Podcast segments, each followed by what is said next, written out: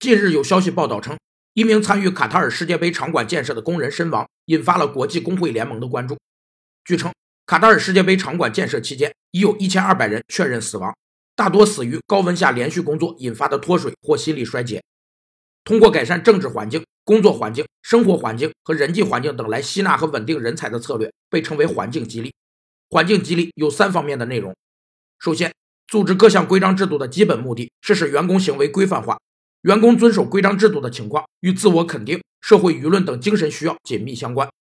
其次，创造良好的人际关系环境，加深领导者之间、上下级之间以及下级之间的相互了解，避免各种误会、矛盾乃至冲突等。第三，良好的工作条件、清洁美化的工作环境，能使员工安心工作、心情舒畅、精神饱满。